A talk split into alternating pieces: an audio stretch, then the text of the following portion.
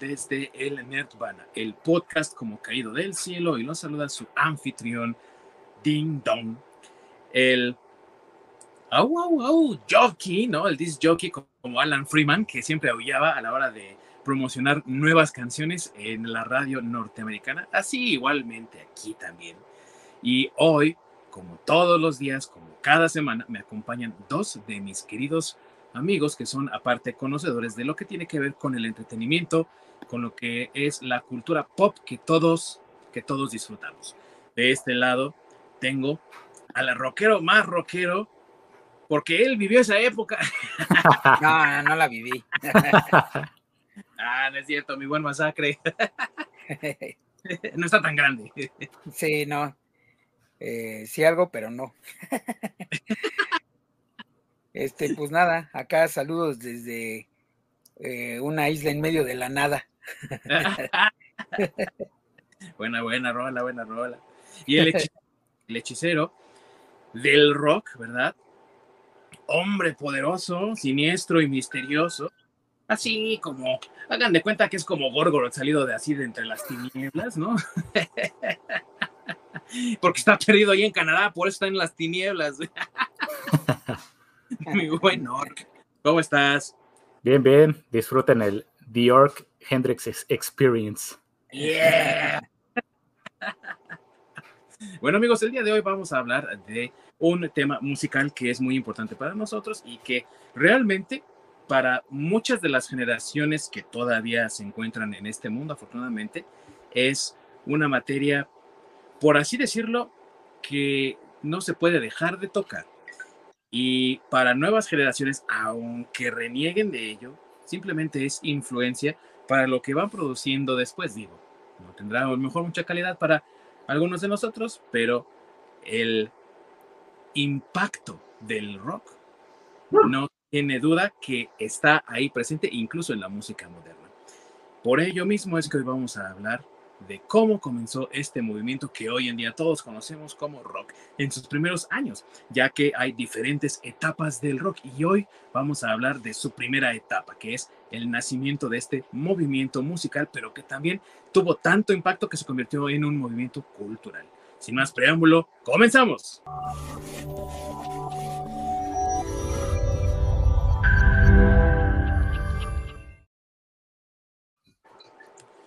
Muchas gracias, mi querido Orc, por la introducción. Siempre está Orc ahí detrás de los controles ayudándonos, acompañándonos para que salga esto así de maravilla, tranquilo y bonito para todos ustedes, amigos. Y por cierto, si ustedes no nos alcanzan a ver en el programa en vivo, mi querido Orc, ¿dónde nos pueden encontrar nuestros amigos si no nos ven el día, los días viernes en vivo? Ya saben que pueden toparnos en nuestra repetición, en nuestro canal de YouTube o pueden echarse el, en el camino, en el camión, en cualquier lugar donde no los asalten, en la plataforma de, su podcast preferido, ya sea Spotify, Apple, Google, etc. Y sobre todo, si es que no quieren ver nuestros rostros horrendos, digo, pues usamos máscaras, amigos, pero sabemos que la fealdad no se puede esconder tanto, ¿verdad? Así que comprendemos si no nos quieren ver. El único guapo soy yo que no usa máscara. El guapo Ben. El guapo Ben. Nada más que muy barbón ese guapo Ben. ¿eh? ¿Y dónde están los ojos azules? Bueno amigos, también recuerden que nos pueden encontrar en redes sociales. Tenemos Facebook y tenemos Twitter para que ahí también convivan con nosotros, interactúen y nos comenten qué temas les gustaría también que tratáramos aquí dentro de este podcast. Podcast que hacemos con mucho cariño para todos ustedes, amigos. Y para entrar en materia, un poco de contexto acerca de este movimiento musical llamado rock. Corría el año 1965, de hecho estaba comenzando. Amanecía ese primero de enero del año 65 y las radiodifusoras de Reino Unido como Radio Luxemburgo, sobre todo la BBC, por, por supuesto, por el alcance que tenía, Granada y otras tantas, despertaron con un sonido estridente y poderoso. Un sonido que, por supuesto, no era para nada similar a lo que se había escuchado anteriormente, no solamente del otro lado del charco en Estados Unidos, sino que en la misma Inglaterra no se había escuchado nada igual. Apenas un año atrás los Beatles habían conquistado los Estados Unidos y en el 63 habían comenzado lo que se convertiría en un reinado de siete años en las listas de popularidad y su estilo de música, si bien no era similar a ese estilo musical llamado bubblegum en Estados Unidos, que era muy popero, muy suave y muy producido y pasteurizado para las juventudes norteamericanas, no era todavía ese sonido rudo y áspero con el que asociamos hoy en día al rock. Este era un sonido mucho más dinámico, un sonido muy fuerte, un sonido incluso distorsionado que en algún momento el buen Bob Dylan llamó el estridente sonido mercurio del rock. Así es, amigos, sonaba por metal y estos primeros acordes venían de la guitarra del gran Pete Townshend, que es bastante conocido entre los fanáticos de la música por ser el guitarrista de la banda The Who. Y con su sencillo I Can't Explain, que fue su primer sencillo, The Who abría el camino para el rock.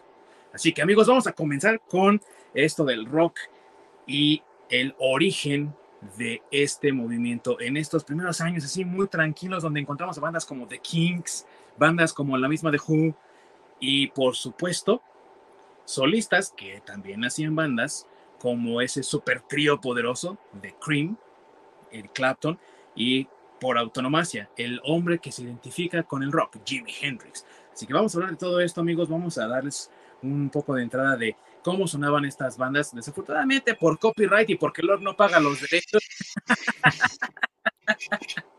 no podemos tocar música pero sí trataremos de explicarle más o menos a nuestro querido público cómo suena el rock. Y bien, mi querido Orc, de estas bandas primerizas que estábamos comentando, tú alguna de ellas que escuches regularmente, que te haya impactado, una banda que digas, no, sí, The Kings o The Who, o u otra banda que no hemos mencionado todavía, pero que forma parte de esa época de principios, mediados más bien de los 60, con el movimiento de rock. Pues sí, es que híjole, qué buenas bandas empezaron a surgir en, esa época. Y justamente es eh, la parte del, pues de la transición, de cómo va cambiando de este tipo de rock and roll, que es más, este, más bailable, más, este, pues sí, más popero, más guapachoso, que estaba hecho más para bailar, a entrar a este eh, sonido más estridente, em, empezando a ser más agresivo. A pesar de ser armónico, como con más punch, por así decirlo. Eh, yo creo que de, de los de esa época del rock, bandas que escucho mucho, obviamente a Jimi Hendrix. Y su experiencia, ¿no? Qué, buenas rolas que no solo empezó en esta transición hacia el rock, sino fue parte de este también híbrido movimiento que llamaron rock psicodélico, porque siempre que tocaba estaba hasta el dedo de, de LCD. Que son dulces, amigos, ¿eh? Son dulces, no se creen. Este, tenemos excelentes exponentes, ¿no? Con canciones memorables como The Who. Tenemos a la increíble Janis Joplin, también es de, la misma época. Eh, obviamente los Rolling Stones empezaron a, moverse para, pues para ese lado ya un poco más, eh, más rudo. Sí. Eh, tenemos a Santana, aunque el, estilo de Santana es como un híbrido entre el, rock que se empezaba a manejar ya en esa época con el, con el que se mantenía todavía del rock and roll. Porque no es tan agresivo, es, es este. Sí, es, es, un poco más guapachoso. Sí. Pero no llega a ser tan agresivo. Sí, es muy melódico y eso se debe, yo pienso, amigo, porque pues obviamente la influencia de Santana, siendo mexicano, pues necesariamente tiene que traer en su sangre, ¿verdad? En sus raíces, ese tipo de sonido de la música tradicional mexicana, pero también de algún uno que otro sonido tropical por ahí que se va colando. Pues ya sabes, ¿no? Entre las fiestas y todo, bailas cumbias y salsas y no puedes evitar eh, no escuchar esos sonidos y que se formen parte de tu sistema de alguna forma. Entonces, quieras o no, eso también eh, le agregó una cierta ricura a la música de Santana, ¿no? Exactamente, es, digamos que el toque que él le, imprime a su música, ¿no? Precisamente la sangre mexicana que tiene, la inyectó en, su tipo de rock y que le da una combinación excelente. Otros excelentes exponentes son Joe Cocker, que tiene muy buenas canciones, o, otro exponente del rock psicodélico y cómo no, cómo, poder dejar pasarlos a los mismísimos Doors. Claro. Que ahí empezaba el señor, eh, el rey lagarto, precisamente con su reinado. Corto pero grande. Sí. Y con esa frase, ¿no? Que lo, eh, que lo enmarca todo. I am the Lizard King. I can do anything, ¿no? O sea, soy el rey lagarto y puedo hacer lo que quiera. Se me antoje. sí, que es parte de la filosofía del rock, amigo. Exactamente. Entonces, precisamente yendo, pues, un, poco emulando lo que sucede con el arte, como la pintura, escultura y demás, que al ir cambiando de corriente, normalmente la corriente que va entrando es completamente opuesta a la corriente pasada. Entonces, así es como se van dando los ciclos, ¿no? Sí, definitivamente, amigo. Y una cosa aquí muy interesante de lo que acabas de comentar fue cómo más bien mencionaste una banda que es sinónimo de Gran Bretaña y al mismo tiempo generó una rivalidad con los Beatles, pero que realmente no son rivales, ¿no? Ellos han dicho en varias declaraciones que son muy amigos y todavía hasta la fecha los sobrevivientes de cada grupo siguen siendo muy amigos. Estamos hablando de los Rolling Stones y curiosamente los Beatles le abrieron paso, le abrieron las puertas para el resto del mundo a lo que después se le conoció como la invasión británica, amigos. Y esta invasión británica es precisamente el rock. Todos estos diferentes géneros, estilos musicales, todas estas bandas que venían del río Mersey, que es prácticamente la zona de los Beatles allá en Liverpool, que venían de Inglaterra, de Londres, de Manchester, de todas estas partes, invadieron las, ahora sí que las frecuencias radiales del mundo primero incursionaron en Estados Unidos, por supuesto, y todo gracias a que los Beatles tuvieron gran éxito. Y todos voltearon a ver, bueno, ¿y qué más tiene Inglaterra para ofrecer? ¿Qué más música hay para ofrecer? Después de que el género popular de música, como ya dijo mi buen Orc, el rock and roll, había sido dominado prácticamente por Estados Unidos, con exponentes de la talla de Elvis, que ya hemos hablado aquí anteriormente, de Little Richard, por supuesto.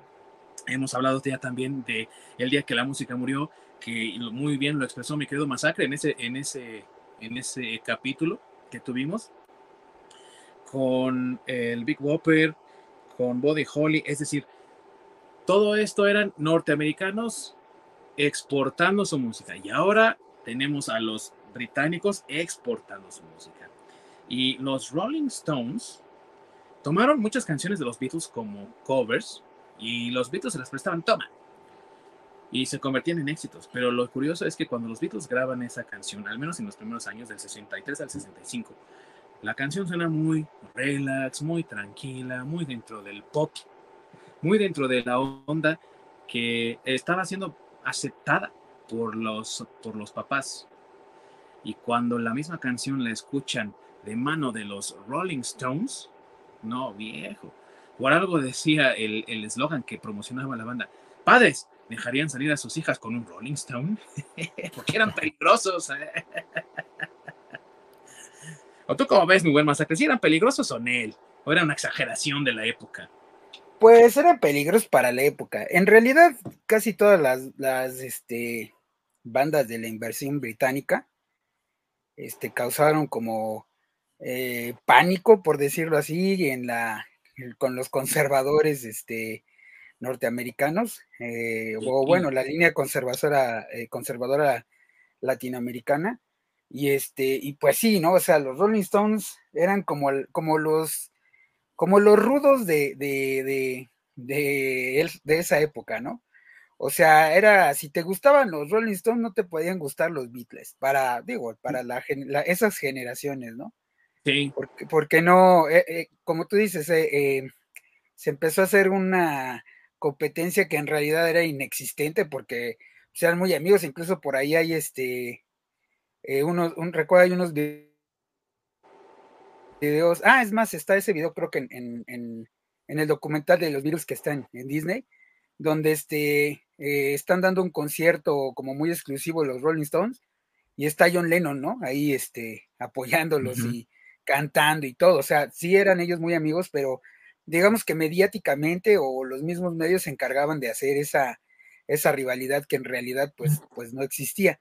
Pero digo, pues para la gente y para la época, pues sí era así como que los polos opuestos, ¿no? Los, los Stones eran los, los chicos malos, los rudos, y, los, los virus eran como los, poperos, los fresas, exactamente, pero en realidad ellos nunca, e, entre ellos nunca este, tuvieron esa rivalidad, y pues como muy bien dices, eh, quien eh, prácticamente había llegado como a, a, picar piedra primero fueron los virus, un año antes de lo que comentaste, de, como bien como comentaste de los de, de Who, porque eh, según esto, antes eh, había habido, o bueno, antes de los virus, varias, ah, varios artistas o varias bandas británicas habían intentado llegar al número uno en Estados Unidos y no habían podido. Hasta que los virus dijeron, bueno, nosotros sí, pero digo, pues aparte se acompañaron de una campaña de marketing así, de que dijeron, bueno, nosotros virus vamos a ir a Estados Unidos, pero hasta que tengamos un número uno en Estados Unidos. Si no, no vamos y entonces, así es, entonces hasta que tuvieron ese número uno en el 64, este fue cuando fueron y iniciaron su gira, que pues ya es el recibimiento que todos hemos visto alguna vez en, en, la tele, cuando ellos están bajando del avión y había como tres mil personas ahí para recibirlos. Entonces digamos que ahí es cuando, cuando pues fueron como los primeros indicadores de esa invasión británica que se veía y pues ya atrás siguieron este, pues como tú bien dices, yo de Who, este, llegaron los Stones, llegaron los Animals, llegaron, este, llegó Kings, llegó este, David Bowie, Tom Jones, híjole, bueno, es que creo que la lista de los grupos y, solistas que tenían este, o que, estuvieron en, ese, en esa época, pues digo, eh, pues como tú bien dices, ¿no? O sea, sí fue realmente una invasión porque fueron muchísimas bandas, o sea, bueno, bandas y solistas, estaba también Deep Purple, estaba este de, eh, en su momento, Zeppelin, Black Sabbath, este eh, Pink Floyd también entra todavía, ah, todavía alcanzó ahí, este, The Hollies, eh, híjole, pues no, no me acuerdo, porque había otros que la verdad ya no trascendieron tanto como estas que, mencionamos, pero, pero pues digo, o sea, sí, sí fue un mundo de, de bandas y de éxitos que llegaron a, Estados Unidos. Ahí creo que se nos congeló el ding dong. Lo perdimos. sí. Sí, entonces, este, digo, creo que de la, de, de la invasión británica, pues hay muchas bandas que sobrevivieron y que, bueno, aparte, están muy influenciadas por lo que digamos que eh, habían dejado atrás los, los, los, norteamericanos, ¿no? Porque todas estas bandas, o la mayoría de las que hemos mencionado, este, venían eh, influenciadas por el rhythm and blues, eh, por el, la música sureña, por, o sea, vamos, todo lo que platicamos en el programa del de pasado de, sobre el rock and roll, este, todos esos artistas que pues ya estaban en, para este momento, pues ya, digamos que en su, en su decadencia o como ya iban para abajo, fueron todas esas bandas que influenciaron a, los británicos.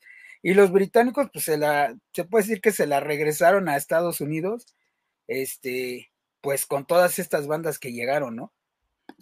Sí, justamente se, se empezó a dar esa guerra entre Estados Unidos y Inglaterra de este, mandar bandas, cada quien por su lado, para intentar llegar al mercado opuesto.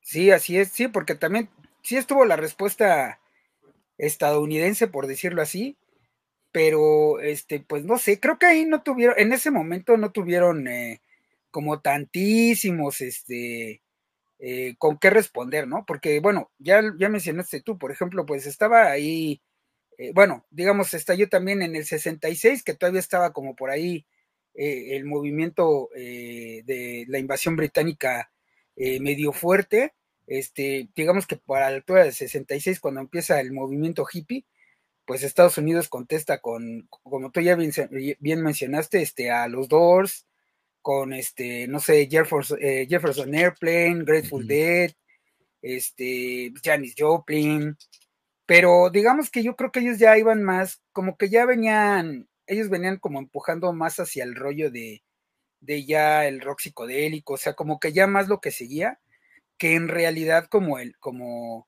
como la continuación de, de, de lo que le pegaban a, o con, o para competirle más bien fuerte a la invasión, a la invasión británica, ¿no? Porque digo, realmente, pues ellos ya no, pues no, no tenían con qué. sí, ahí no tenían tanto punch. Pero sí, también justamente en, esa época es cuando empiezan a, de alguna manera, fusionarse, eh, pues los distintos estilos de cada banda, dando pie a, pues a diferentes ramificaciones del, del rock como mencionaste, el rock psicodélico, que es la parte de los hippies, de todos eh, pues los que están drogados. Este, tenemos el progresivo, que es donde entra Pink Floyd. Eh, el, digamos, el rock clásico, rock pesado. Justamente es cuando empieza como a diversificarse, dependiendo del artista, cada quien va, va metiendo como su propio toque y entonces tenemos todas estas ramificaciones y variedades de, del rock. Sí, digamos que es este, bueno, por ejemplo, eh, como tú bien mencionas que ahí en esta época es cuando se empieza como a ramificar el, el, rock and roll. Bueno, digamos de ramificar, yo diría más bien como que evolucionar, ¿no? Porque digamos todo lo que acabamos de mencionar del progresivo y, y, este, el rock psicodélico y todo eso, este, pues sí fueron ramificaciones, pero como que también en su momento tuvieron como su punto fuerte, ¿no?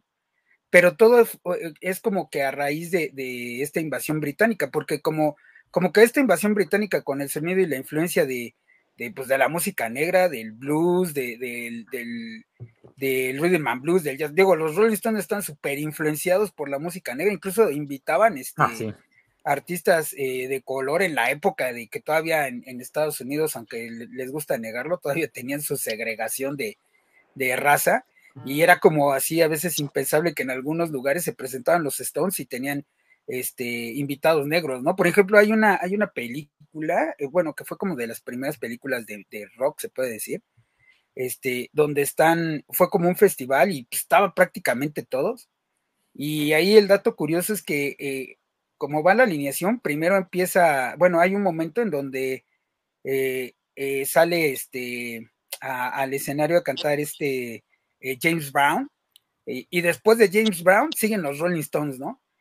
Y entonces, este, pues todo el mundo decía, no, pues es que la, comunidad negra pues ya tenía años viendo a, James Brown, a, lo que él hacía, y este, y como que se les hacía así, a, a, la comunidad blanca en Estados Unidos se le hacía sorprendente que pues después de un artista este, eh, de color, pues estuvieran los Stones, ¿no? Así como diciendo, ah, pues, este, eh, él es más grande que nosotros, ¿no? en cierta forma, ¿no? Así es como lo veían algunos, este, o como lo vieron algunos, eh, algunas personas en Estados Unidos, porque repito, todavía estamos hablando de la época cuando en Estados Unidos todavía había segregación, o sea, cuando todavía la gente, había lugares donde los, los negros tenían que ir a comer, no podían hospedarse en los mismos hoteles, no ah, podían sentarse al frente de los, de los camiones, o sea, eso todavía pasaba en, ese, en esos momentos.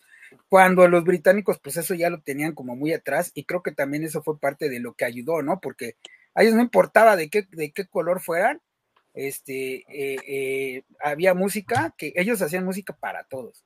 Y creo que eso influyó en que también estuvieran, en la invasión británica tuviera éxito en todos los, los niveles, este, eh, sociales de Estados Unidos. O sea, negros, blancos, ricos, pobres, todos escuchaban este eh, grupos británicos. Sí.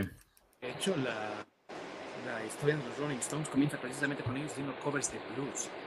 Así es. Rock and roll no era permitido. O sea, es lo curioso de, cómo se fue desarrollando también el movimiento, porque mientras que en Estados Unidos lo que estaba prohibido era el blues, porque era considerada, como bien dice mi querido Masacre, música de negros. En, los, eh, en, Gran Bretaña el blues estaba permitido, pero no estaba permitido el rock and roll. Era algo demoníaco que no se podía escuchar. Entonces, muchos, muchas bandas de jóvenes en, en Inglaterra para poder escuchar rock tenían que decir que escuchaban blues y muchos se acercaron al blues y crearon sus propias bandas de covers de blues y lo que atraía a la gente sobre todo en Inglaterra y después en Estados Unidos cuando los vieron por primera vez era que era un montón de niños blancos no tratando de ser negros y de cantar como negros y de sonar como negros y fracasar en el intento no sobre todo porque pues ves a exponentes del del blues como Big Bill Brunsey, que es un hombretón, bueno era, ¿no? Un hombretón así, un moreno y grandote, o veías a, John Lee Hooker, que aunque era así delgadito y todo, le exudaba una hombría tremenda, y luego ves a Mick Jagger, que estaba bien delgado y escuálido y medio afeminado, y como hacía, aplaudía así en sus primeros videos, ¿no? De los Rolling Stones, y así como medio cohibido. No, decías, güey, estos cabrones se creen que son del blues, no saben qué es vivir en el blues, ¿no? Entonces ese tipo de cosas eran cosas que pasaban comúnmente en los conciertos de los Rolling Stones, pero que no fueron los únicos, también los Animals, eh, ellos en Newcastle, en, Inglaterra, sacaban todo lo que desechaban los, ahora sí que los norteamericanos, igual que lo hacían los Beatles, porque como eran ciudades portuarias, llegaba ahí mucho barco de Estados Unidos con cosas nuevas para ellos, y entre esas, esas sucherías que traían había discos de blues. Entonces el blues necesariamente entró a la cultura de, los chicos blancos de la Gran Bretaña y lo convirtieron en algo propio al crear su propio estilo llamado skiffle, que sonaba así como rápido, tan, y que le daba como ese sonido también mucho más vibrante al blues, ¿no? Sí, como bien mencionas, pues por ejemplo la canción que es, digo, el éxito más grande que creo que tienen The Animals, que es este The House of the Rising Sun, es, un cover de una canción de, bueno, no saben quién es el autor, eh, porque es una canción como eh, muy popular de blues en Luisiana precisamente, y ellos ya fueron quienes hicieron la versión que todos conocemos de House of the Rising Sun pero este, pero en realidad, pues también, como tú bien dices, e-, eran, er, fueron de los primeros grupos de la invasión británica y estaban súper influenciados por, por el, por el, blues y, el este eh, el, eh, pues sí, o sea, digamos que el rhythm and blues, el blues y toda la música negra que se considera en Estados Unidos fue lo que llegó a influir a todos estos grupos. Entonces, como, como bien dijo Lord primero, pues fue como que el movimiento contrario a lo que, a lo que estaban este, de moda en ese momento, pero muy influenciado por música que realmente eh, Estados Unidos o, la comunidad blanca de Estados Unidos no escuchaba. Y, que llegaba, y que sin embargo llegó a, Inglaterra de alguna forma, y fue la influencia de casi todos estos grupos. Así es, y de hecho, pues el rock, como lo conocemos hoy en día, de esas bases de las que hablamos ahorita, que tenía en bandas como The Who, The Rolling Stones y los mismos Kings, estas bandas igual ocupaban tres acordes como lo hacía el blues, como lo hizo muchos años el rock and roll. Tres acordes básicos y estos tres acordes básicos creaban la base para la canción y a través de la canción es como ellos expresaban ideas, sentimientos, con solos de guitarra, con alguna palabra aquí o, acá en el estribillo, en fin, hacían un sinnúmero de malabares con estos tres acordes y eran cosas que realmente sorprendían a la gente. O sea, ver tocar a The Who, según dicen los que tuvieron oportunidad de verlos en aquellos talleres, era toda una experiencia. No solamente porque tenían buena música y sonaba poderosa, sino porque también eh, destruían sus instrumentos ahí en el escenario, cosa que pues era algo, nadie se imaginaba que algún músico se iba a atrever a destruir sus instrumentos, ¿no? Sí, además como que salen muy baratos, ¿no? en cada esquina los regalan. Vamos a reventarlos, por supuesto. Por supuesto, ¿por qué no? y, fíjate, y fíjate que qué buenas eran este, qué buenos eran esos, esos grupos que hasta la fecha, hasta la fecha, los que son sobrevivientes, porque digo, también hubo muchas bajas, como siempre en el rock and roll en el transcurso de los años, pero hay gente que todavía de esa época ahorita, este, pues siguen siendo grandes, ¿no? Grandes del de, rock and roll y que todavía algunos siguieron haciendo música, como por ejemplo, pues Ozzy Osbourne, que después le pegó este, un poco más al, glam y, y, después al hard rock y después tuvo un reality y ahí anda todo viejito, pero ahí anda todavía el, este Ozzy Osbourne. Este, así es.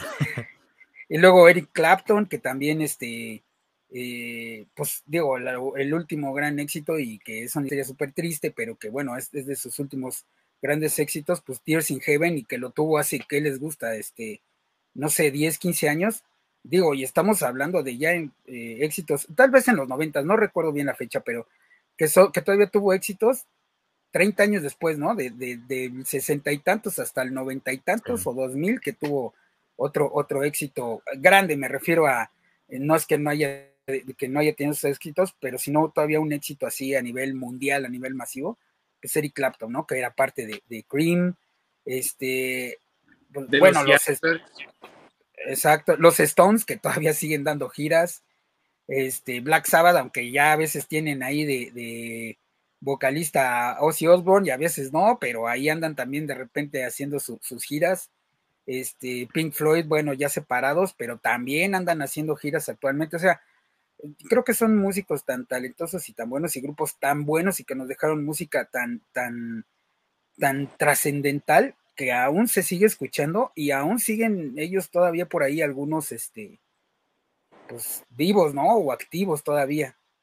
Sí, sí, muchos de ellos siguen activos, trabajando, otros incluso dando giras, o sea, los Rolling Stones siguieron dando gira todavía hace unos cuantos años, unos 10 años tal vez.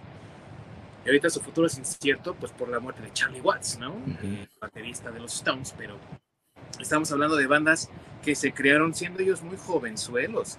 O sea, en algún momento, incluso, nada más para que lo pongamos en perspectiva, amigos, Paul McCartney dijo que tras la separación de los Beatles, él no sabía qué hacer con su vida porque era el único trabajo que había tenido.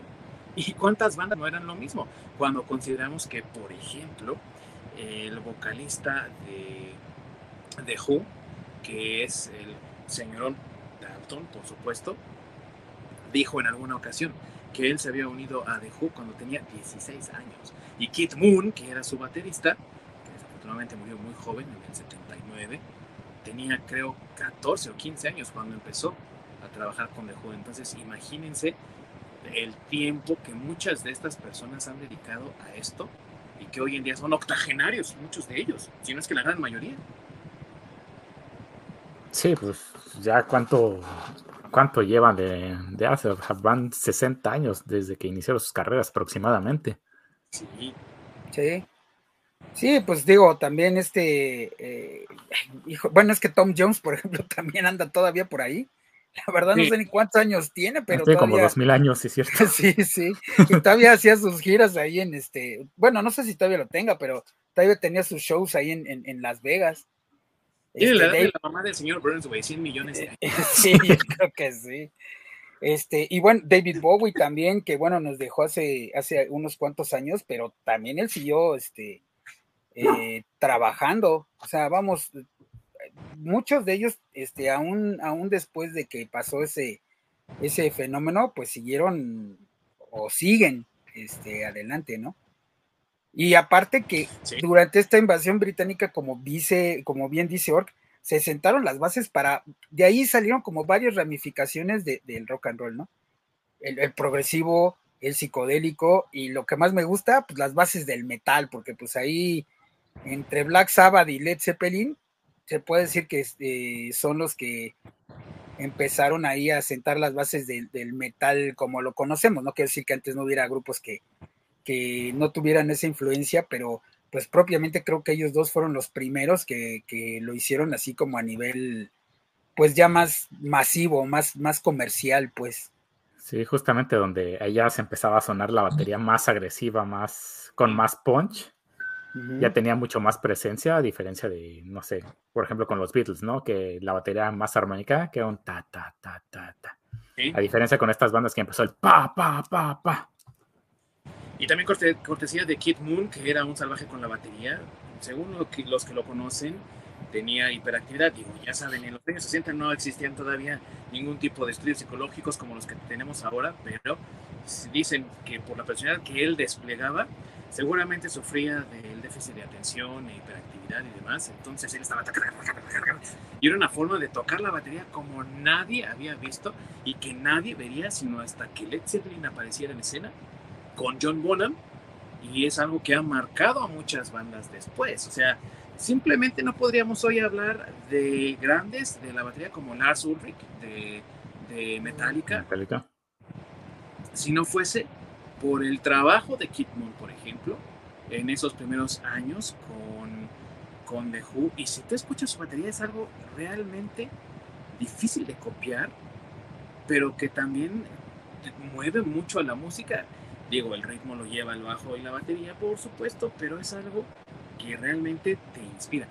Simplemente escuchan, eh, escuchan amigos, My Generation, que es precisamente de ese año 65 y era el disco que estaba promocionando su sencillo I Can Explain, que abrió todo esto para muchas bandas. Y si tú escuchas My Generation en la parte final, la forma en la que toca Kid Moon su batería es, es completamente disonante, discordante, pero al mismo tiempo está armonizado con el todo que es la banda y con el mensaje de la canción. My Generation tiene una parte que dice, espero morir antes de que me vuelva viejo. Y digo, para nadie de los de, de Who, salvo para Kid Moon, se ha hecho realidad. Pero la idea era esa. La frustración de ser joven, no saber qué dirección tomar, que el mundo te presione porque ya es hora de que tengas un trabajo, ya es hora de que contribuyas a la sociedad, con tu familia, y no tener una dirección específica ni fija. Y eso llevó a una canción que hoy en día hoy en día es una de las canciones más importantes y se sigue escuchando. Se sigue escuchando.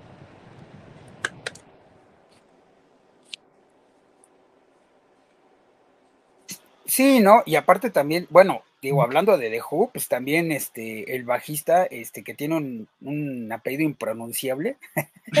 y que, sí, y que es más, sí, y que es más conocido como Diox, y yo lo entiendo porque sus apellidos está como complicado.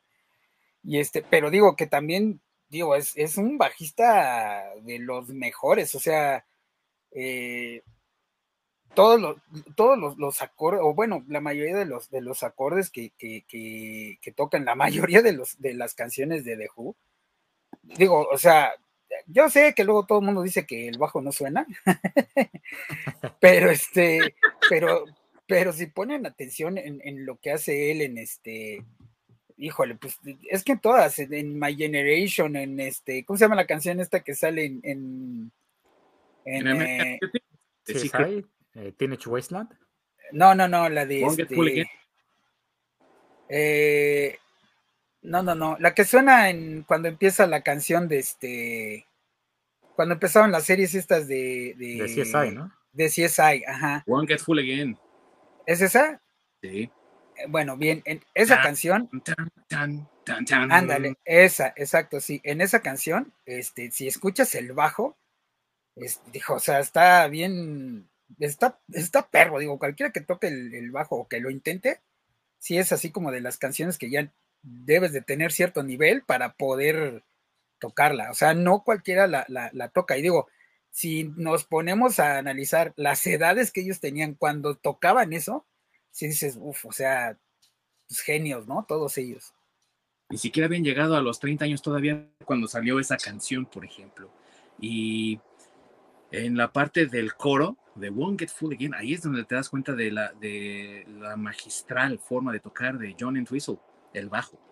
Pero si quieres escuchar un bajo sólido y contundente de Entwistle, escucha The Secret que es la canción que sale en Belleza Americana cuando el personaje ah, sí. renuncia a su trabajo y sale en la panorámica del, del, vecindario y esa canción que sale ahí es, es The Seeker. Y esa canción amigos es todavía mucho mejor que My Generation Ah, sí, eh, creo que las dos que mencionamos son mejor que My Generation y están más complicadas. Totalmente. Sí. pero, pero digo, la más famosa es este My Generation.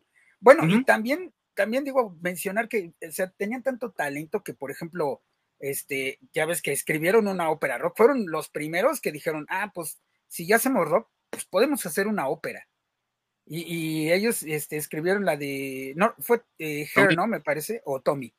Tommy. Tommy, ¿verdad?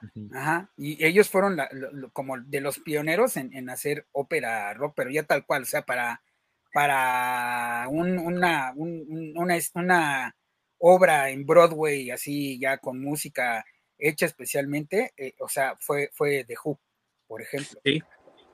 Entonces. superestrella, sí. Así es. Entonces, eh, es, eh, ellos fueron de los pioneros en hacer eso. O sea, vamos, vuelvo a lo mismo, estamos hablando de músicos británicos súper talentosos y pues que con razón conquistaron Estados Unidos y estuvieron tanto tiempo en, número uno, ¿no? Eh, digo, Deep Purple, por ejemplo, o sea, Deep Purple también es otro grupazo que estuvo ahí eh, en la invasión británica y que, pues bueno, digo, ¿quién no ha escuchado el tan, tan, tan, tan, tan, tan, tan? Y es Deep Purple, o sea, es un, es un riff que se te pega y no lo olvidas no nos hagas copyright universal, por favor. no, pues tiene que ser más de 10 segundos. y no lo ah, qué bueno. qué bueno. Pero bueno, vuelvo a lo mismo, ¿no? O sea, ¿quién, quién no conoce ese, ese riff? Digo, aunque hay, sea gente que no le gusta el rock and roll, ha escuchado eso. Sí. Y lo, y lo identifica. O sea, eh, vuelvo a lo mismo, genios, genios. O, o Black Sabbath, ¿no? Black Sabbath, que este, que, que ellos eran, bueno, ellos creo que, creo que fueron los primeros que se les ocurrió, y se le ocurrió, este, por lo que sea, a Tommy Iommi, que es el, guitarrista de, Black Sabbath. Ajá, este, eh, ponerle a su, a su, ahora sí que a la banda Black Sabbath, porque este, ellos querían, tenían, tuvieron otros nombres así, pero no tenían así como mucho éxito hasta que un día, pues, bueno, vivían en una zona obrera de, de, eh, Gran Bretaña. Ajá, este, así es, ellos, ellos, este, su destino, como quien dice, porque parece película, el destino de la gente que trabajaba ahí era trabajar en las, en las fábricas de metal, ¿no? De, de, de sí, en las fundidoras de acero y todo eso. Así es, ese era su, su, destino. Y ellos pues no querían terminar así. Y este, hicieron su banda, pero al principio no tenían éxito, ¿no? Y tenían así como un chorro de, nombres hasta que un día que salieron y venían de... Ah, bueno, para esto sí hay un dato curioso ahí de Tommy Ayomi que sí trabajó en esas fundidoras y, este, y perdió, perdió la punta del, dedo, o sea, como guitarrista, perdió la punta del dedo en un accidente.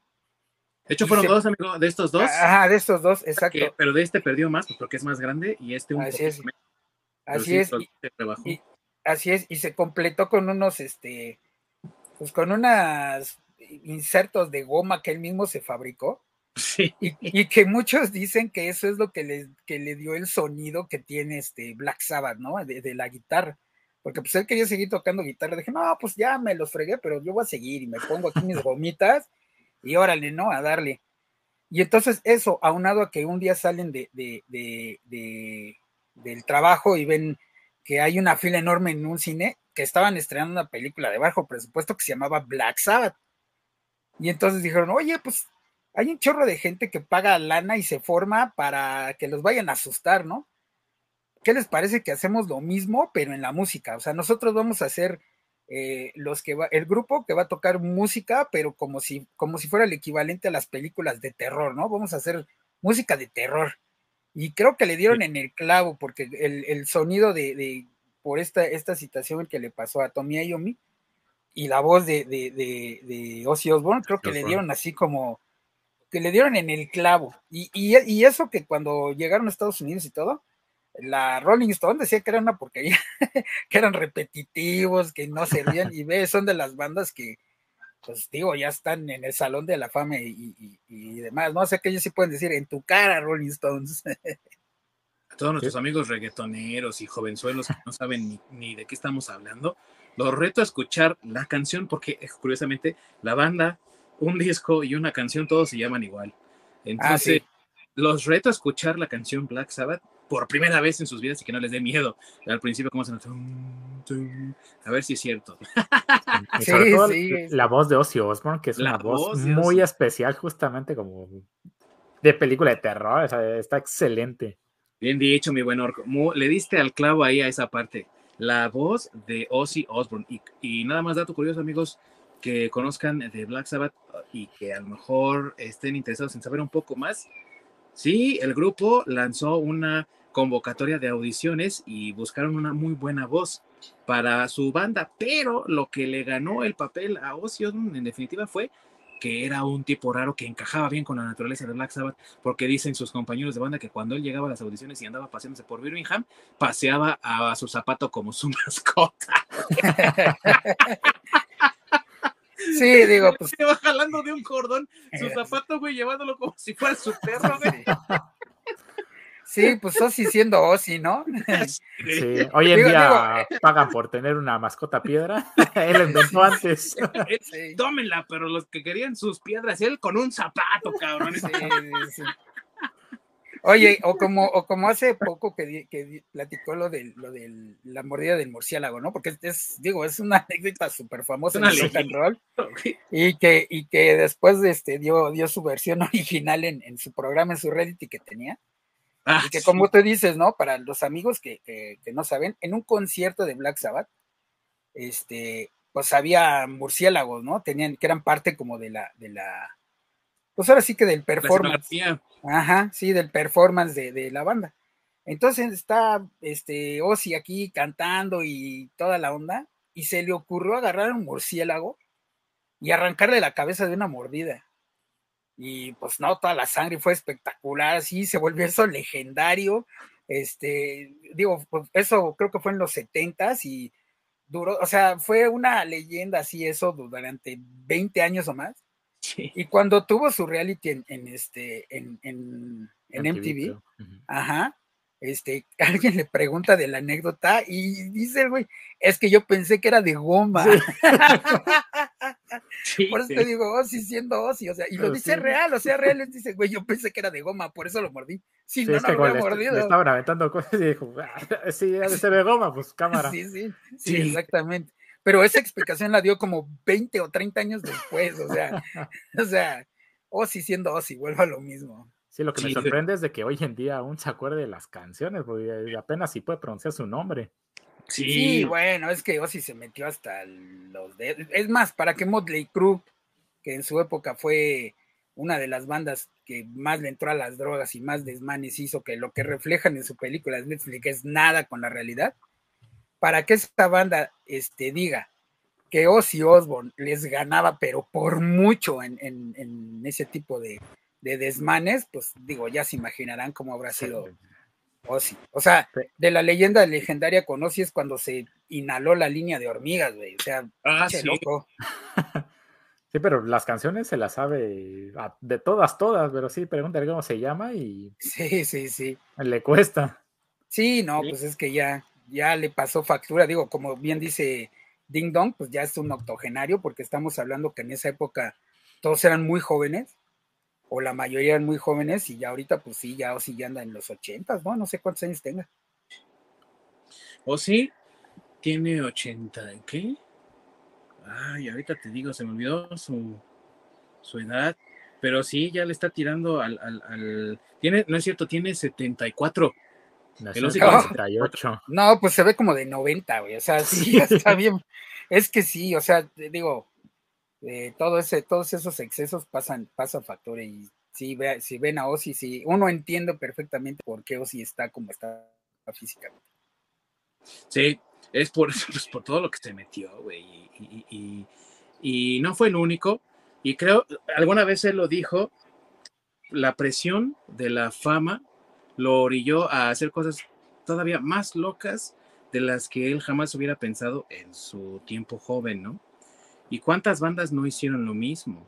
¿Cuántas bandas y solistas y grandes artistas no cayeron en lo mismo? Un claro ejemplo, quien prácticamente definió al género con su estilo de tocar, que era Jimi Hendrix. Si recuerdan, o sea, Jimi Hendrix murió por una sobredosis, prácticamente, o sea, se metió tanto alcohol y drogas que se ahogó con su propio vómito. es que justamente es, entraba la, la época hippie, que era pues, sexo, alcohol y rock and roll. Bueno, y drogas. Sí, y, amor libre. amor, libre. amor libre. Amor libre. Eh, ahí el orden, pues hay más o menos como, sí, como mejor te caiga. Sí, bueno, aquí aplica igual, ¿no? El orden del, el orden de los factores no altera el producto, o sea, jodidos iban a salir como se lo metieran. Exactamente, sí, este, y que obviamente muy conocido, ¿no? Que se ponía los cuadritos de LCD debajo de su banda. Entonces, mientras sudaba, iba absorbiendo todo el. Pues toda la droga. En todos los conciertos estaba hasta el sorbete. Sí. Y también, pues, su leyenda, ¿no? O sea, estamos hablando de quizá el mejor guitarrista de toda la época primigenia del rock, cuando este género apenas estaba en su infancia. Y tenemos a bandas como The Kings, ¿ok? Que este Dave Davis, el guitarrista de The Kings, insatisfecho con el sonido de las guitarras y de las limitadas distorsiones que había, decidió un día nada más así que agarró una navaja de esas para afeitarse, tómala, pues, pum, pum, por atrás le dio al, amplificador así unos raspones, luego conectó su guitarra y. ¡tram! dijo, ah, este es el sonido que estoy buscando. Y con eso logró la canción más popular de The Kings, You Really Got Me. Y ese sonido que también, como dijo mi buen masacre, ¿no? Eh, eh, así como Deep Purple, ese riff, todo el mundo lo conoce y lo identifica y dice, eso es rock. También cuando escuchas ese dices tú, no, man, eso es rock, güey. Suena a rock y suena así áspero, rudo. Eso ya es un avance muy grande. Eso fue en el 65. Y cuando Jimi Hendrix entra en escena en el 67, habían apenas pasado dos años. No manches, los solos que tocaba, carnal, y los juegos de acordes que hacía. Sí, sí, sí, sí. Sí, o sea, vuelvo a lo mismo. O sea, creo que la mayoría de, las, de, los artistas de, de la época y de la invasión británica es la música que eh, ha trascendido, eh, o, el rock clásico, si quieres verlo así, o no sé cómo llamarlo, pero es la música que ha trascendido generaciones, ¿no? Porque pues incluso ahorita todavía tenemos esperanza de que todavía tenemos este chavitos y que les gusta, ¿no? Todavía hay muchachos que están interesados en formar bandas y están chavos, ¿no? De 14, 15 años y están en la edad óptima para, pues para hacer una banda bien y todo, porque digo, estamos hablando de que estas bandas comenzaron a esas edades y sin ningún entrenamiento musical muchos de ellos. Realmente no sabían, solamente Pink Floyd creo sabía tocar música por, porque ellos habían aprendido, pero de las bandas, a lo mejor uno sí sabía tocar, a lo mejor uno había sido influenciado por la por ciertos géneros musicales mucho más cultos, ¿no? El caso de Charlie Watts, incluso cómo agarraba las batacas, daba a entender que él sabía de jazz. Sí, exactamente. Uno entre cuantos güeyes que estaban tocando en ese entonces, ¿no? Durante todo el periodo y por toda Inglaterra, ¿no? Sí, es, es este muy, muy interesante, ¿no? De muchas bandas se forman de este, no, pues tengo una guitarra, estoy como que aprendiendo a tocarla pues cámara le digo a, pues, a unos cuates, ¿no? Vengan, si vamos a formar una banda. Entonces realmente no es de que, no, pues nos vimos, eh, nos conocimos en clase de guitarra, en clase de música o algo así. Sino simplemente... De rock de los Simpsons, ¿no? O sea, no era así. Exactamente, pues, son unos compas de ahí de la cuadra que dijeron, ah, a ver, güey, vente, o sea, ahí tengo un cuate en la escuela que ahí más o menos toca el triángulo, pues tú vente también y hacemos una banda.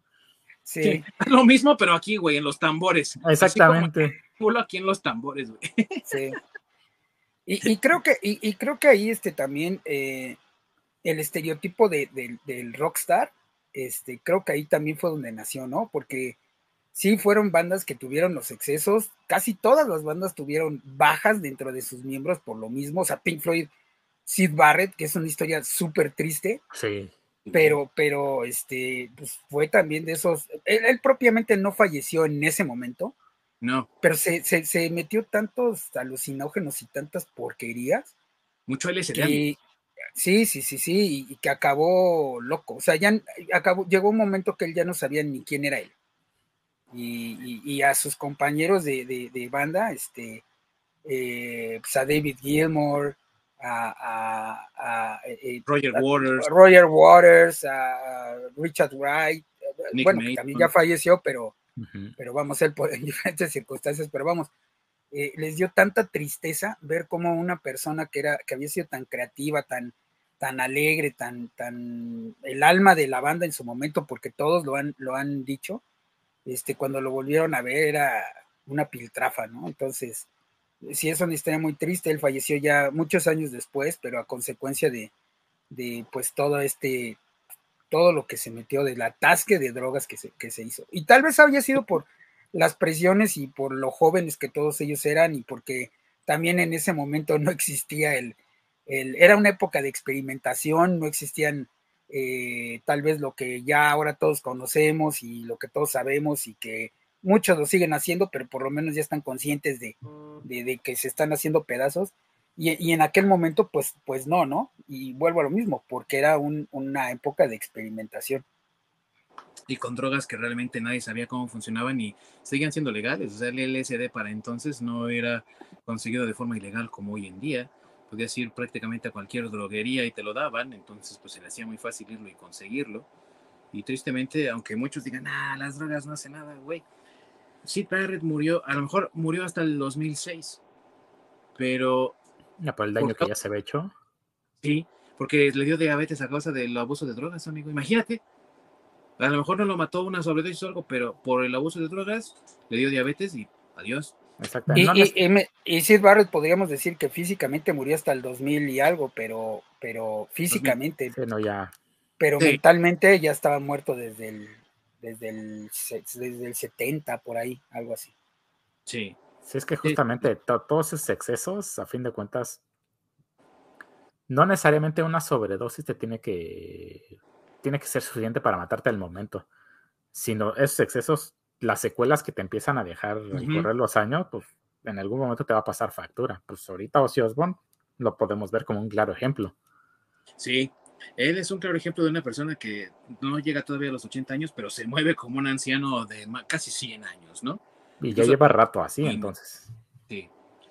Y muchas otras personas hay igual casos, ¿no? Hay casos, también es cierto, de una recuperación increíble, de una recuperación prácticamente milagrosa y se salvaron de un desastre físico, ¿no? muy grave. El caso de Joe Cocker, que digo, él ya también murió, pero él murió por otras cuestiones, una falla cardíaca, y, que realmente no, no murieron por las, por las drogas porque se mantuvieron sobrios por el resto de sus vidas después de haber caído en lo más bajo de lo más bajo del alcoholismo. El pobre eh, Joe Cocker incluso estuvo a punto de estar en la quiebra por el abuso del alcohol. Exactamente. Bueno, pues el caso de Sid Vicious o de este Scott Wayland más adelante. Más adelante, sí. También les pegó cabrón. Sí, una cosa terrible. Y, y, jóvenes, ¿no? O sea, vidas destrozadas en una edad muy joven. Ahí tienes al Club de los 27, que lo comenzaron los mismos Janis Joplin. Exactamente. Jimi Hendrix. Hendrix Jim Morrison. Sí. Y todos por drogas. Sí, así es. Es que justamente. Ajá, continúa. Sí, perdón, y que también la, historia de, de, Janis Joplin es así súper trágica. La gente que dice que, no se muere de amor, pues, ahí les invito a que revisen la biografía de Janis Joplin.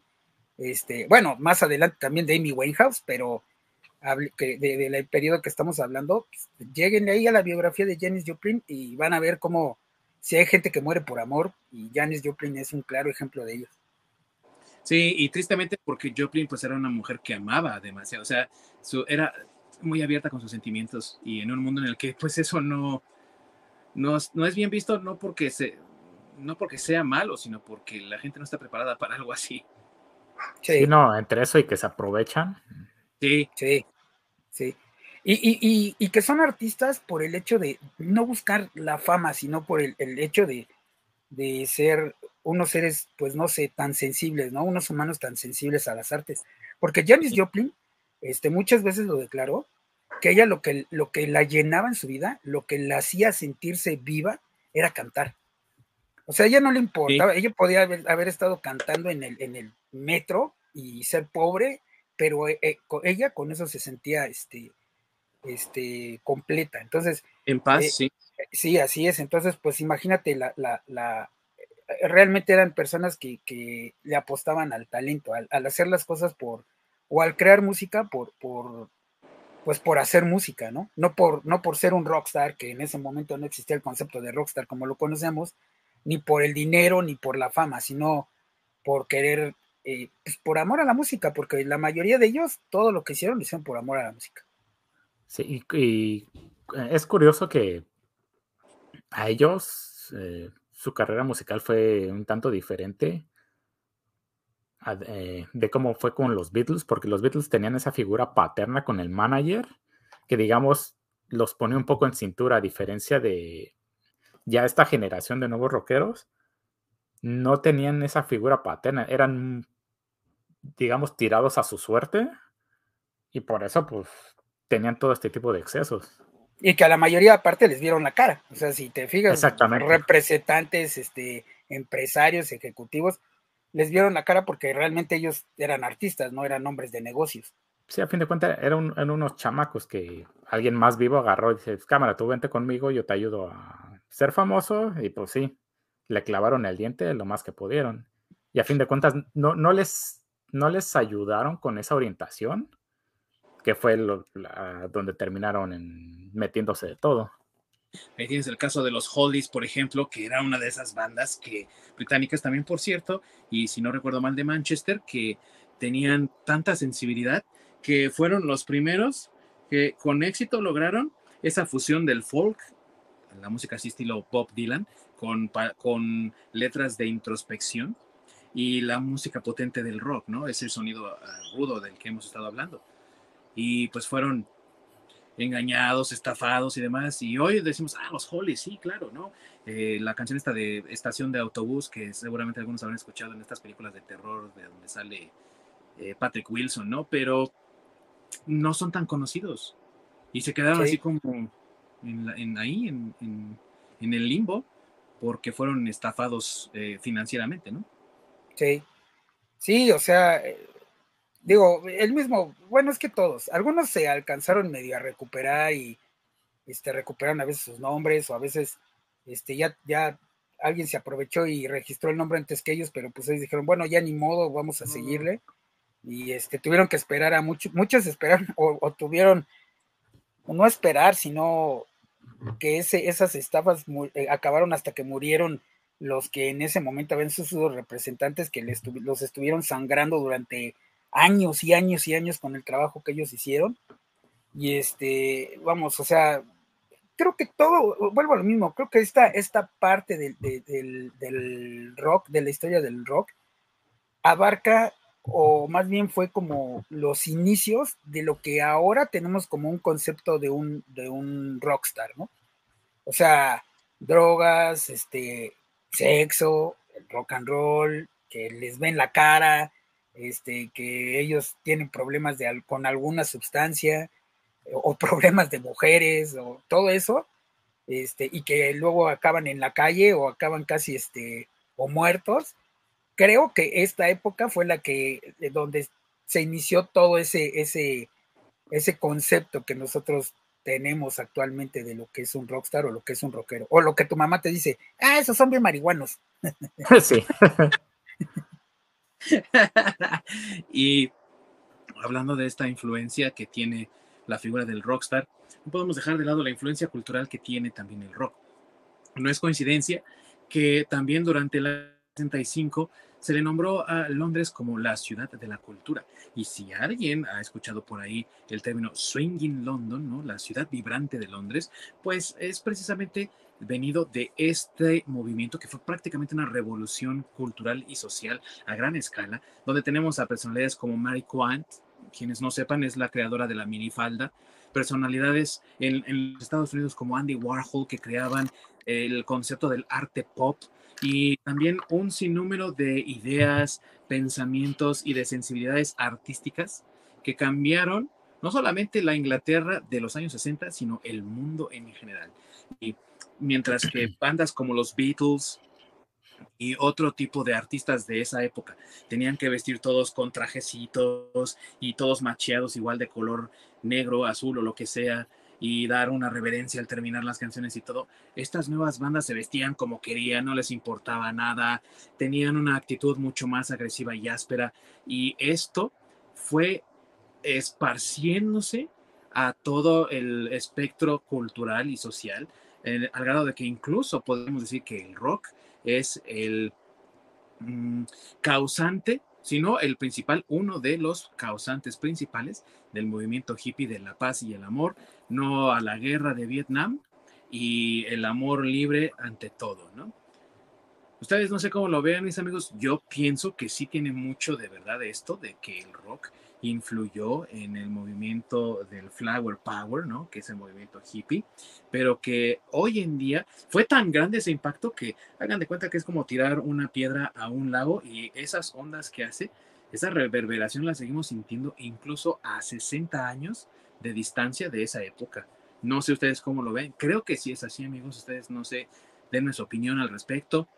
Sí, claro. Digo, por ejemplo, volviendo otra vez a Black Sabbath, o sea, la canción de Black Sabbath de Warpix en, Estados Unidos la, la, querían prohibir porque es una canción que específicamente eh, su letra trataba de, o, trata eh, eh, acerca de la guerra y en ese momento se enfocaba mucho en la guerra de Vietnam. Y es Black Sabbath, que realmente no es un grupo que represente al movimiento hippie, sin embargo, tenía esa influencia, porque recordemos que pues los hippies estaban totalmente en contra de la guerra de Vietnam, que es precisamente en todo este periodo de, la invasión británica, cuando se escuchaba en, incluso en Vietnam, ¿no? Pues ahí pueden ver en la película de Buenos Días Vietnam, con Robbie Williams, y ahí salen todas estas, bueno, muchas de estas canciones de las que estamos platicando.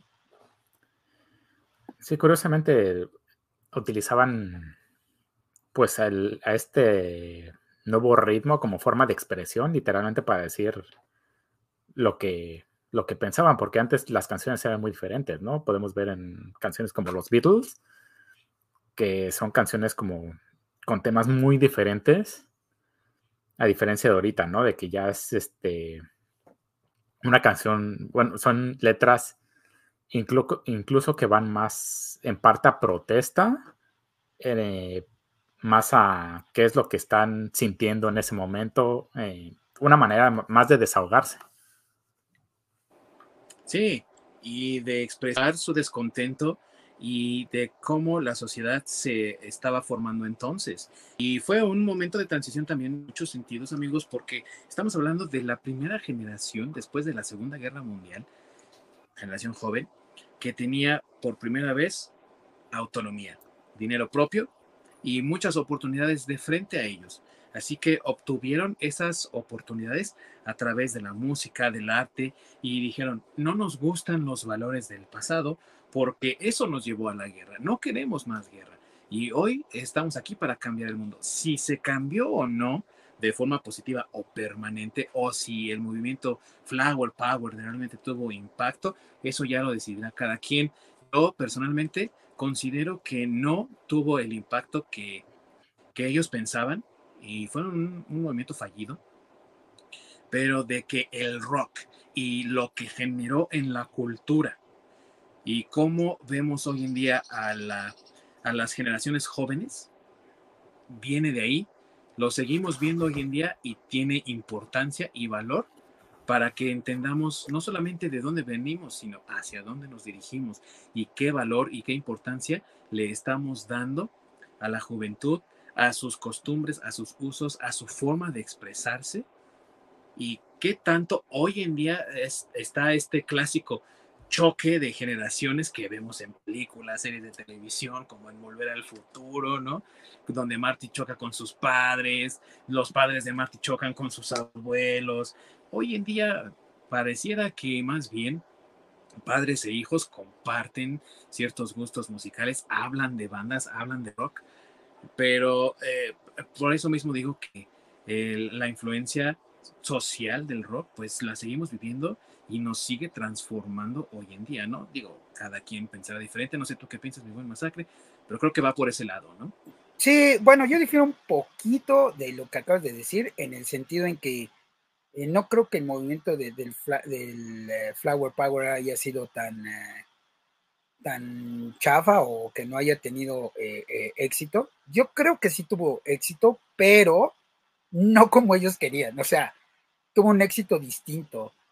porque, vamos, por ejemplo, el tema de la liberación sexual y de y de todos somos iguales, este, digo, aunque todavía es un tema que, es vigente el de, que todos somos iguales, pero la liberación sexual sí fue a partir de ese movimiento, o sea, porque antes de eso había muchas cosas eh, del lado este, sexual o de, esta parte del ser humano que eran muy mal vistas, ¿no?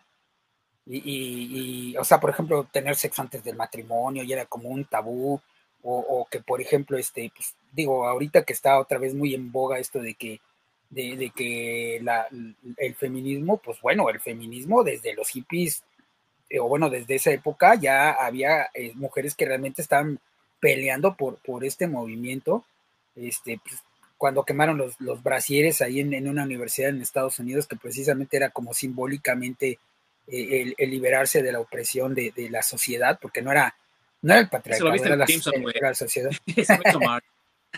sí, lo hizo March, pero es, es, real, sí, sí pasó, no recuerdo en qué universidad, pero sí, pasó. Sí, es una parodia, pero sí pasó.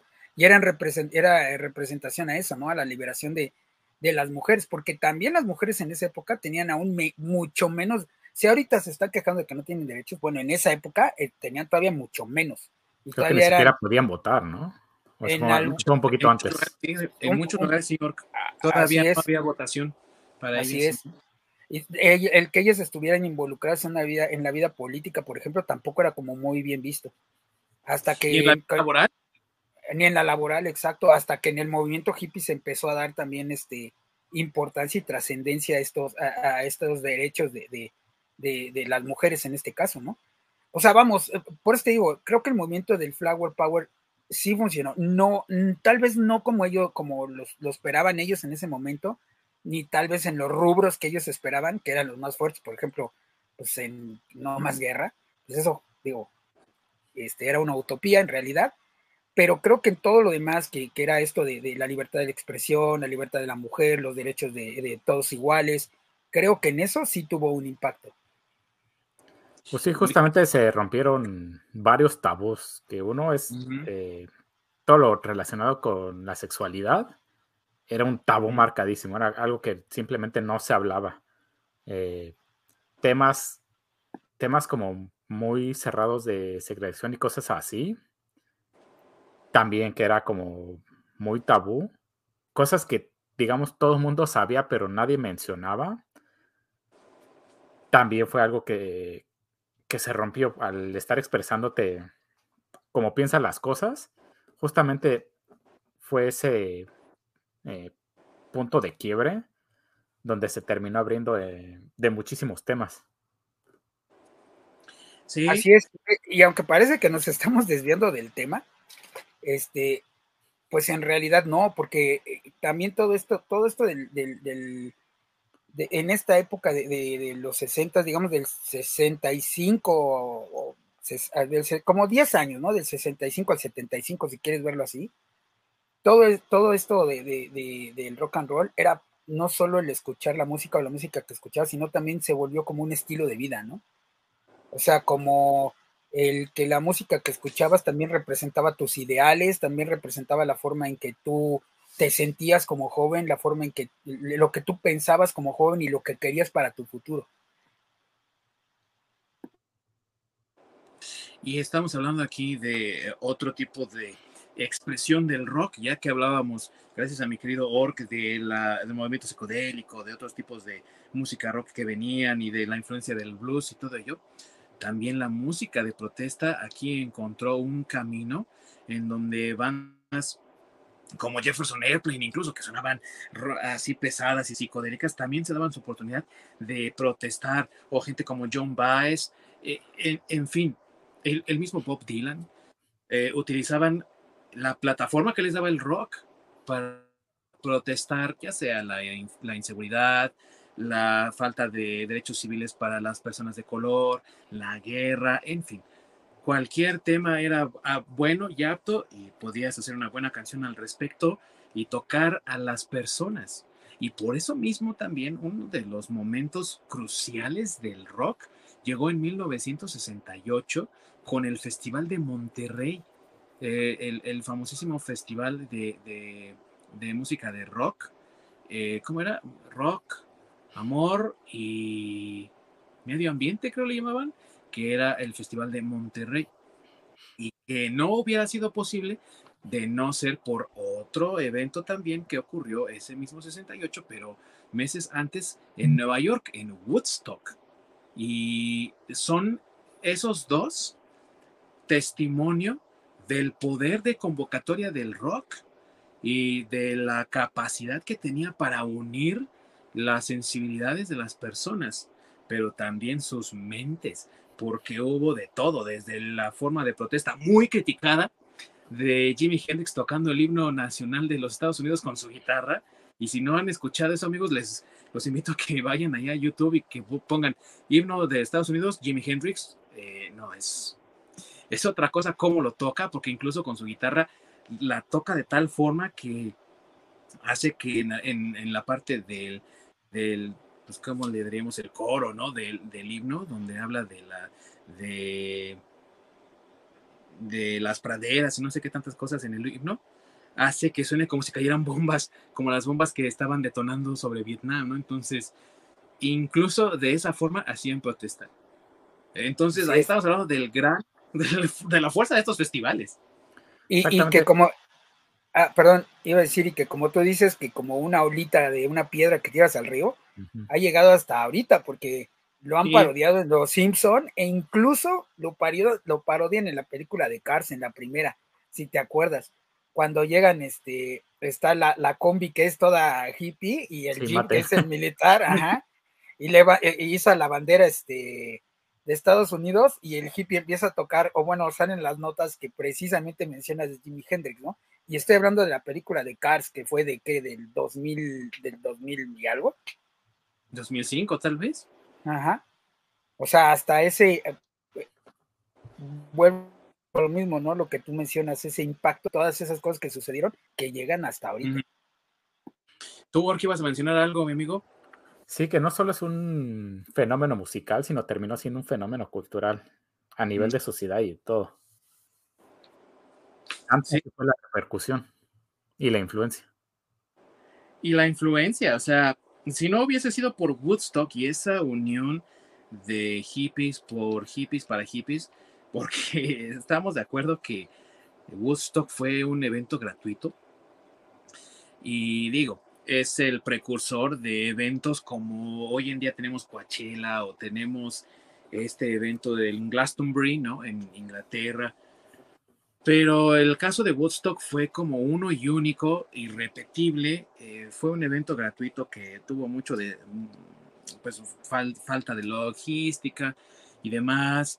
Eh, pues obviamente consumo excesivo de drogas, eh, falta de planeación de cómo iban a tocar las bandas. Hubo bandas que se extendieron, o sea, Grateful Dead, que, que es una banda conocida por ser muy progresiva, ¿no? pues obviamente sus sets eran enormes, duraban bastante y ya era hora de que siguiera la banda. Eh, la siguiente banda no, no apareció a tiempo, se recorrió el horario, ¿no? Llegaron tarde muchos, o sea, hubo muchos problemas. Muchos de ellos se repitieron en Monterrey, pero a fin de cuentas dejan como testamento ese deseo de llegar a tantas personas como fuese posible y que ya no nada más la radio o la televisión eran los medios por los que pueden llegar, porque también se daban cuenta que estaban muy censurados, desde no pongas esta canción porque ah, como que alude a las drogas, hasta pues no podemos poner esta banda porque está vetada del estudio de aquí de televisión, no la podemos poner en el show de Ed Sullivan, por ejemplo, como lo hacían los Beatles. Entonces, ¿cómo podemos llegar a las personas? Con un festival, ¿no? Todo ese, tipo de movimientos y ese tipo de iniciativas fueron los que mantuvieron al rock con vida durante, el, digamos, la segunda mitad de los años 60, la transformaron y la llevaron adelante en los años 70 y culminaron, por ejemplo, en la ideología del punk. Hazlo tú mismo, ¿no? Si nadie más lo puede hacer, hazlo tú. sí, básicamente fue un festival en el que aquellos que lo idearon fue pues vamos a hacer un festival para precisamente expresarnos y, digamos, mandar este mensaje de nuestro movimiento. No, pues ¿cómo lo hacemos? Pues, no sé, llámale a Jimi Hendrix, llámale a este, llámale a este otro. Pues vamos a juntarnos, ¿no? A varias bandas del movimiento. Donde pues vamos a hacer aquí. Va, pues. Eh, y luego, pues, pues para llamar gente, no cobres. Deja entrar a, pues, a, todos, ¿no? El chiste es mandar el mensaje. Bueno, ¿y cómo entran las bandas? Pues no sé, ya veremos el mismo día. Y supongo que fue ese tipo de, como de ir soltando ideas, que por eso se ve la falta de organización como tal y cada quien hacía lo que se le antojaba. Entonces sí fue más como reunión de cuates, no sé, invítate a este güey y invítate a ver si quiere venir a tocar este cabrón y demás. Y ya a la hora de la hora, pues ya, órale, como salga. Sí, Y, que, y que ahí a mí me gustaría mencionar dos cosas. Primero, pues México, como en los mejores eventos, en representación del México, pues ahí estuvo Santana en Gusto, ¿no? Carlito Santana ahí anduvo. Entonces, México estuvo presente. Y la segunda, pues que tuvimos nuestra versión mexicana de, de Woodstock, que fue a Bandaro, ajá, en el 71, y que también tuvo una trascendencia en la sociedad mexicana porque a raíz de ese, de ese festival, que se llamó en realidad este, el Festival de Rock y Ruedas, porque originalmente iba a ser una, una carrera de, autos con algunas, algunas bandas de rock que habían invitado, y este, pero a la mera hora fueron más bandas de las que pensaban y fue más gente de la que pensaban, y pues al final acabaron cancelando la carrera y ya nada más se volvió un, festival de, rock, pero eh, donde el gobierno mexicano se dio cuenta de, como bien acaba de decir Ding Dong, del poder de convocatoria que, que tiene el rock and roll, y este y se asustaron y decidieron prohibir el rock and roll en México, ¿no? Y la censura que había en esa época, además. Así es, así es, y que estuvo vetado desde el 72, 73, todo el resto de, los años 70 hasta por ahí del 86, cuando volvieron a dar permiso de, que vinieran a, a, ver este festivales de rock en México, que vino el primer masivo otra vez así ya en un estadio propiamente, pues fue con Rod Stewart en Querétaro, este, pero que antes de eso habían estado prohibidos, ¿no? Y que el rock and roll prácticamente era este, pues era una época de represión en México y que andar greñudo o ser estudiante en, esas épocas en México era casi como ser delincuente, ¿no? Que te desaparecían, que hubo, pasó lo del halconazo, pasó lo de, bueno, ya había pasado este, lo de Tlatelolco. Eh, justamente fueron las secuelas de Tlatelolco. Así es, así es. Entonces, este, pues bueno, o sea, también en México tuvimos nuestra dosis de, influencia rock and rollera y que afectó pues realmente la sociedad, ¿no? A toda la sociedad. Y que no fue el único país, tristemente también en Francia hubo revueltas estudiantiles que acabaron con arrestados, desaparecidos, golpeados y demás, que se le conoció como el Mayo Negro en el año 68, me parece, eh, y que también culminó en una prohibición casi completa del, rock como expresión de arte y que, y que pues también generó el descontento de la sociedad. O sea, en todos lados se cuecen más amigos, no nada más aquí en México, también otros países que consideramos hoy en día avanzados. Digo, también venían de, de, de, de la dictadura de Charles de Gaulle, ¿no? O sea, muchos lo adoran, mis respetos para todos los franceses, pero una de las verdades es que muchos también se sintieron muy oprimidos por su régimen, ¿no? Entonces ahí se los dejo, amigos, ustedes hagan sus conclusiones. Sí, bueno, es que Charles de Gaulle también recordemos que fue de los héroes de la Segunda Guerra Mundial, mucha gente, la generación anterior, sí, la generación anterior, la que realmente vivió la guerra, pues este, lo idolatraba, eh, el, aeropuerto tiene el nombre de ese güey, el aeropuerto de París, así se llama, Charles, de Gaulle. sí. Entonces, este, pues bueno, eran, eran, eran otras épocas y eran muchas cosas que sucedieron, pero es un ejemplo más de cómo este, el rock and roll, eh, esta, este, esta evolución de lo que pasó con los, con, con los Beatles, hasta, digamos, ya los ochentas, cuando ya, bueno, finales de los setentas, principios de los ochentas, ya con el, con la música disco, con el punk, con el new wave, con eso que ya hablaremos más adelante, este, eh, pues es un, fue realmente una, un movimiento de arte, porque la música pues es un arte, un movimiento cultural, porque la música también es cultura, este, que influenció pues realmente a todo el mundo, no solamente Estados Unidos, digamos que ahí es donde más se reflejó en Estados Unidos y en, y en, eh, eh, Inglaterra, pero que fue algo que que tuvo su efecto este, en, todo, en todo el mundo, ¿no? En, la sociedad mundial. Y muchas de las cosas que ahora vivimos y que se nos hacen normales, pues tuvieron sus orígenes en esa época. Sí. Y tristemente, amigos, lo que empieza con una chispa fuerte, rápida e impulsiva, pues tiene que terminar de cierta forma igual. Y tristemente para muchos, esta primera etapa del rock, donde vimos su nacimiento y un poco de su crecimiento con el poder de Jimi Hendrix, del mismo Eric Clapton y de otras bandas, concluyó para muchos el 31 de diciembre de 1969, cuando los Rolling Stones decidieron hacer su propio Monterrey porque tenían el poder para hacerlo y todas ustedes bandas chinguen a su madre, nosotros somos los chidos aquí. y decidieron en la ciudad de Nueva York, bueno, no, más bien en el estado de Nueva York, en la parte de Altamont, que tenía un eh, autódromo, hagan de cuenta como los hermanos Rodríguez, pero allá y así más grande, obviamente crearon su festival, el Festival de Altamont, donde ellos estarían tocando junto con otras bandas, pero donde ellos son los estelares. Tristemente, en ese momento no había la logística ni la planeación para un evento masivo de esta envergadura y mm, erróneamente fueron aconsejados contraten para seguridad a los ángeles del infierno, esos motociclistas californianos, de salvajes, rudotes, como el estereotipo que nosotros vemos del motociclista en las películas y en las series. Y tristemente concluyó el evento con una muerte en entre la audiencia y se ve claramente el video.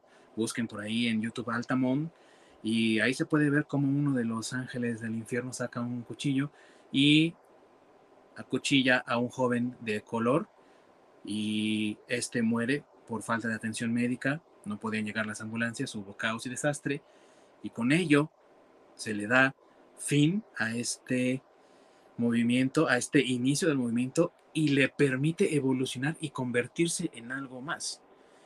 Después de esto vendría una nueva época de un tipo de rock mucho más artístico con bandas como Television, como Roxy Music, bandas como la misma Pink Floyd que evolucionaría de este inicio de, del rock, saldría de ahí, de ese eh, rock psicodélico y entraría a una nueva faceta de lo que le llamaron ellos space rock, similar a lo que hacía David Bowie y otras bandas. Muchos dicen que este evento trágico es lo que le permitió al rock and roll, al rock mejor dicho, evolucionar, salir de ese estado de gestación, digamos como una larvita, y pasó a ser este nuevo fenómeno que abarcaría todavía más, se ampliaría más en sus horizontes y por supuesto también por ello abarcaría a un público mucho más grande. ¿Cómo ven ustedes, amigos, esta idea? ¿Ustedes creen que así haya sido o que fue nada más una evolución natural? ¿Ustedes qué piensan?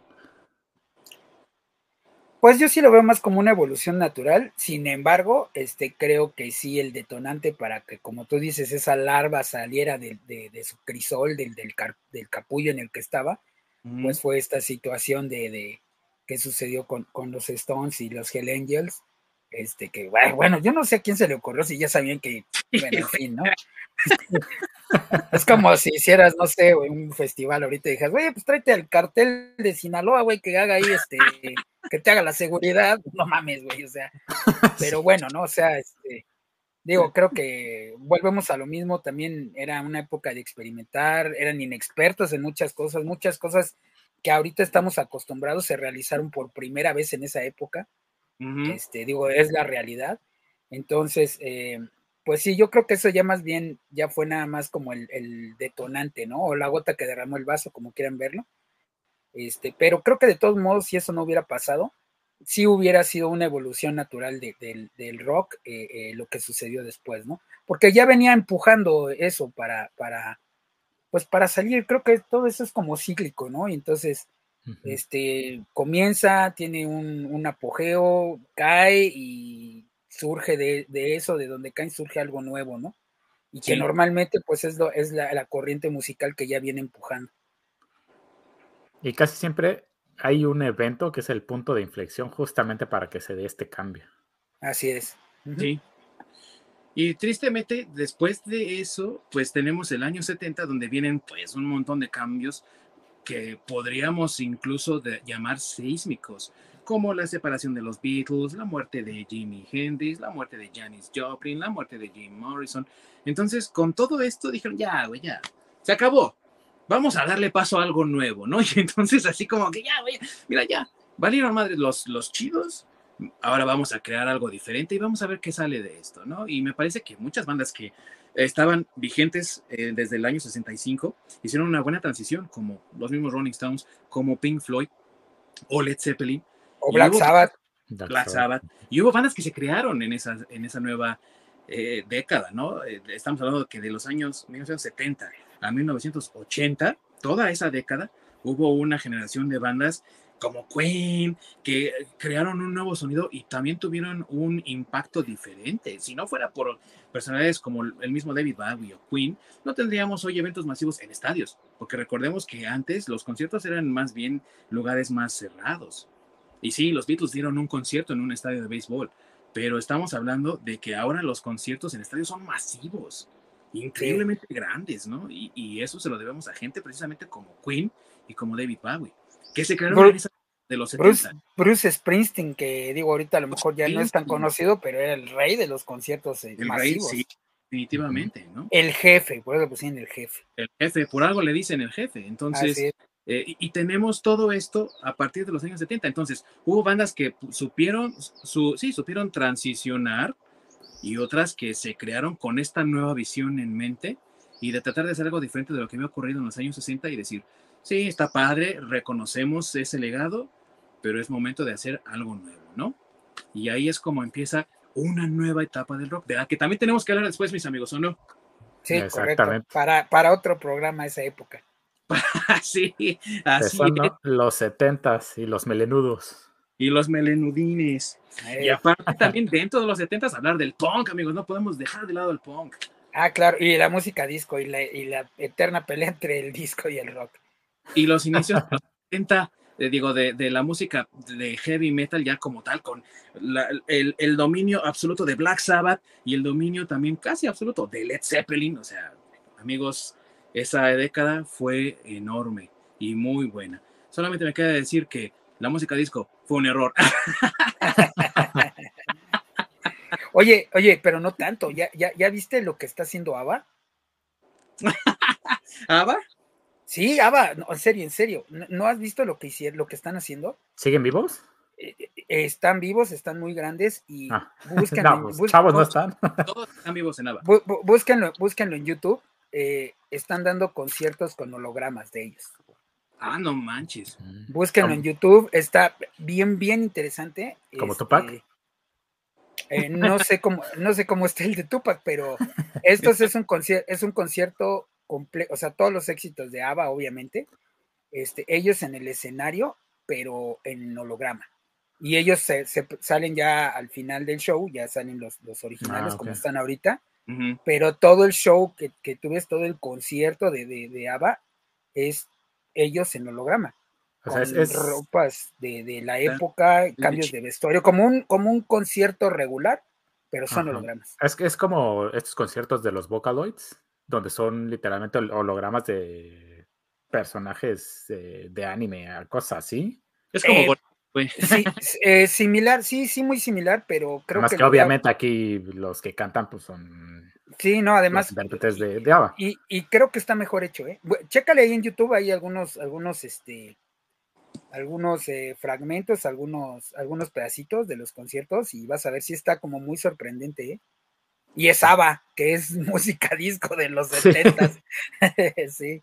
Lo de Tupac, güey, es Jada Pinkett Smith, güey, nada más disfrazada, no te creas.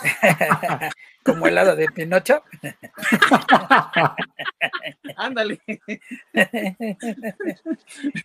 Oye, sí, esa, esa hada gangsta. sí, sí, sí, sí. Sí, güey. Sí, güey, de magia negra, güey. Está haciendo de magia negra, güey. Antes de que nos vayamos, amigos, ¿algún dato, algún pensamiento, conclusión que quieran aportar para cerrar este tema? Este, tú, tú primero. Sí, eh, tengo una recomendación justamente de una película que retrata parte de justo de lo que hablamos hoy. que se llama The Boat That Wrote, o creo que aquí se llamó Pirate Radio, mm. que justamente es más o menos de la época de los 60, 66, entre 66 y 69 más o menos, es donde está ambientada eh, la película. Y el soundtrack son bandas justamente de, esa época. Está muy buena y muy, muy recomendable. Ahí lo tienen, amigos. Si pueden encontrar esa película, véanla. Una recomendación del buen orco. No le pregunto de qué streaming, porque los canadienses son muy raros, güey. No. Ah, eso sí, no sé si está en streaming. Ahorita se, los investigo. y ahí buscamos a ver si está por acá también, en, en la misma plataforma. sí. ¿Y tú, mi buen masacre? Eh, no, pues ya nada más que le entren a, la música rock si les gusta, empiecen por lo más clásico si quieren verlo de esa forma. Hay cosas bien interesantes, eh, hay cosas que a lo mejor les van a gustar y pues, bueno, si son muy jóvenes, este, pues nunca es tarde, ¿no? Para agarrar el buen camino y dejar el reggaetón. agarren el camino del Señor y, escuchen rock. Sí, sí, sí, por favor. Del Señor Lucifer, porque el rock cristiano no es chido. Sí, amigos. Verdaderamente, si ustedes quieren aprender de rock, no cabe más que escuchar a estas bandas que hemos comentado aquí: The Who, The Kings, The Rolling Stones, The Doors, eh, la experiencia de Jimi Hendrix, Janis Joplin, estas bandas transformaron la música como la conocemos hoy en día. Desde sus inicios muy humildes, muchos de ellos en hacer covers de blues y pasando por este obligado, eh, esa obligada transformación, ese cambio que tienen que hacer y crear sus propias cosas, sus ritmos, sus melodías han probado resistir el paso del tiempo y hoy a 60 años seguimos hablando de ellos, seguimos disfrutando de su música. Así que escuchen estas bandas, igual que Orc, si ustedes pueden ver la película Cuadrofenia, que es aparte una ópera rock también de, de Who, habla de una de las eh, rivalidades más grandes de la época del rock entre los rockeros y los mods. Este tipo de jovenzuelos vestidos así con ropa muy eh, finolis, de traje y con estas motos tipo Vespas, que aparte traían un montón de espejos retrovisores por todos lados, y entre más tuvieras, más chingoneras, ¿no? Y así, seguramente mi buen masacre sí sabe de qué estoy hablando, güey. Sí, claro, sí, la verdad sí, pero eh, incluso pueden ver, hay un video de Fan John Cannibals, donde sale este, eh, eh, pues los mods, ¿no? Salen ahí en el video. Entonces, también lo pueden buscar en YouTube. Ahí está, mis amigos, ¿ya ven? O sea, hay recomendación para todo. Y esa cuadrofinia está en Amazon Prime. Así que todavía la, pueden ver. Digo, estaba ahí todavía hace, a principios de este año, así que espero que siga ahí. Eh, vale mucho la pena escuchar este tipo de música porque nos abre horizontes y nos permite también comprender de dónde venimos y toda la experimentación que tuvo que ocurrir para que hoy tengamos la música moderna que tenemos. Así que denle una oportunidad no se van a arrepentir. Mis amigos, gracias por haberme acompañado en este show, como siempre, con sus fallas ahí de mi parte, ¿no? Esa fue una falla técnica de mi parte, por eso me perdí un ratito. Pero aquí seguimos y, salió bien, ¿no? Entonces, gracias amigos. Muchas gracias. Próxima semana. Nos vemos aquí para hablar, para chismorrear de cierto personaje de una galaxia muy, muy lejana que se ha ganado el corazón de los fans nuevamente tras el desastre que fue la secuela de películas que Disney produjo. Es nada más y nada menos que el Baby Yoda. Ah, no, ¿verdad, güey? Del Mandaloriano vamos a hablar. el Mandalorian. Pues el Baby Yoda es lo mismo. es casi lo mismo, ¿no? Sí, vamos a hablar del Mandalorian, amigos. Así que si ustedes son fans de Star Wars, no se lo pierdan porque va a estar chingoncísimo. Y esto va a ser en nuestro primer eh, programa de la, lo que vamos a hacer, una revisión de las series de Disney Plus que han lanzado de parte de Lucasfilm acerca de este universo de Star Wars que pues todos disfrutamos, ¿no? Este va a ser el primero de esos episodios, va a estar muy, muy bueno, vamos a chismorrear todo lo que tiene que ver con Pedro Pascal, el ídolo de las jovenzuelas, y el Baby Yoda, el ídolo de todos también. de los jovenzuelos. suelos. Pues gracias amigos, se despide Ding Dong y por acá tengo al, al jefe de jefes, pero porque ya está grande, güey, ya, ya está grande. Mi buen masacre. Saludos desde la casa donde sale el sol. y allá perdido en el Canadá, mi queridísimo Orc. Nos vemos acá, ya saben, está el rey orco. Y puede hacer lo que quiera. Y puede hacer lo que se me antoje, como ven, putos. ah, por cierto, este, en el, en la descripción voy a eh, compartir un, una página donde viene un big data de la historia del, del rock en 100 canciones. Está muy bueno para que le den un quemón.